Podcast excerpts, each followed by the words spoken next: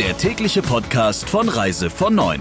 Die Top-News der Travel Industry im Überblick.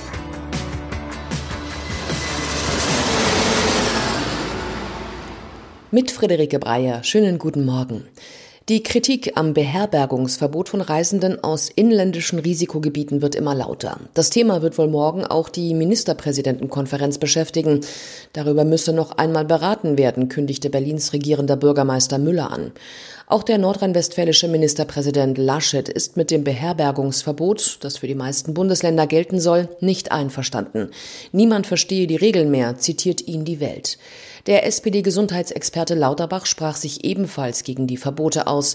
Der Süddeutschen Zeitung sagte er, keine Studie zeige, dass das Reisen innerhalb Deutschlands ein Pandemietreiber sei. Ein Hotelier aus dem Harz will nach Angaben des Hotel- und Gaststättenverbands Niedersachsen gegen das Beherbergungsverbot des Landes klagen. Mein Urlaubsglück, so heißt die neue Marke, mit der einige touristische Investoren den Markt im mobilen Reiseverkauf aufrollen wollen. Hinter dem Projekt steht die Rita AG, die 2018 gegründet worden ist, um der Branche ein Reisebüro-Treueprogramm und IT-Dienstleistungen anzubieten. Nun kommt es wegen der Corona-Krise anders. Das Unternehmen will Reiseverkäufer gewinnen, die unabhängig von Veranstaltern und auf dem neuesten Stand der Technik arbeiten wollen, heißt es. Technik und Infrastruktur der neuen Plattform wollen auch die AER-Kooperation und LCC für eigene mobile Vertriebsnetze nutzen. Beide Reisebüroorganisationen sind davon überzeugt, dass jetzt die große Stunde des mobilen Vertriebs schlägt, vor allem weil im Zuge der Krise viele Reiseprofis ihren Job verlieren und nach einer neuen Beschäftigung Ausschau halten. So schnell werden Europäer nicht mehr nach Australien reisen können. Mehrere Medien zitieren Premierminister Morrison mit der Aussage, dass zwar der Reiseverkehr mit Neuseeland, Japan, Singapur oder Südkorea in nächster Zeit wieder denkbar sei, dass Touristen aus Gebieten mit höherem Infektionsrisiko wie Europa oder die USA nach Australien dürfen, wird wohl erst wieder Ende 2021 der Fall sein. Schon ab Freitag dürfen Besucher aus Neuseeland wieder in die Bundesstaaten New South Wales, Canberra und in das Northern Territory. Allerdings müssen sie sich nach der Rückkehr aus Australien in Neuseeland in Quarantäne begeben. Vom Tourismusministerium heißt es, andere Länder mit niedrigem Infektionsgeschehen könnten bald folgen. Die Wiedereinführung der Reisefreiheit für Länder mit höherem Corona-Risiko hänge stark davon ab, ob ein wirksamer Impfstoff entwickelt wird, hieß es weiter.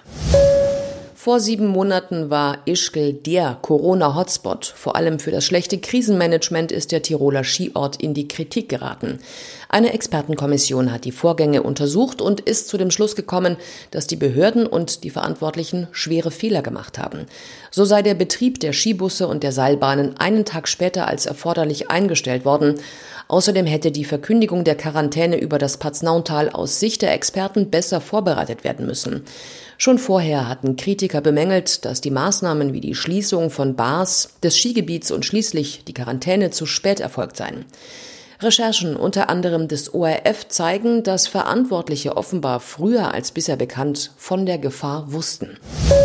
Die Bundesregierung hat in Sachen Risikogebiet Ausnahmen für die beiden österreichischen Enklaven Kleinwalsertal und Jungholz erlassen.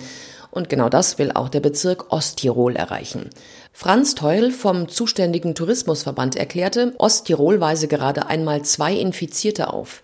Er schlägt vor, dass ein Virologe vom Robert Koch Institut die Lage vor Ort beurteilen soll.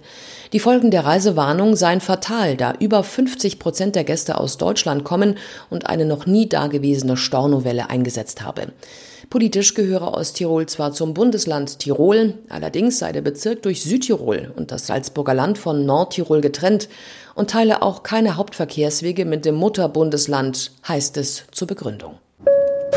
Der Reise von Neuen Podcast in Kooperation mit Radio Tourism. Mehr News aus der Travel Industry finden Sie auf reisevon und in unserem täglichen kostenlosen Newsletter.